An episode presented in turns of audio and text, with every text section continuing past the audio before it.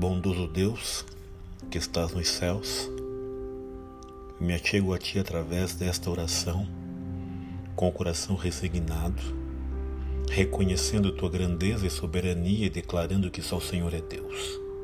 Não há outro além de Ti. O Senhor é um Deus que nos criou e que está totalmente envolvido na história da nossa vida. Estamos atravessando por momentos difíceis. Os desafios se agigantam, mas com o Senhor eu tenho a plena convicção de que os desafios serão vencidos por tua graça e misericórdia, Pai.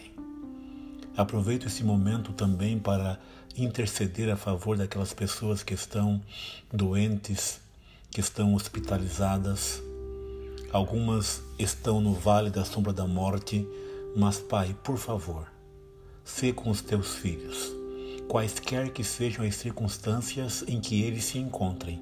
O Senhor pode e o Senhor estará com eles, cuidando, amparando, consolando, diminuindo a dor que estejam sentindo.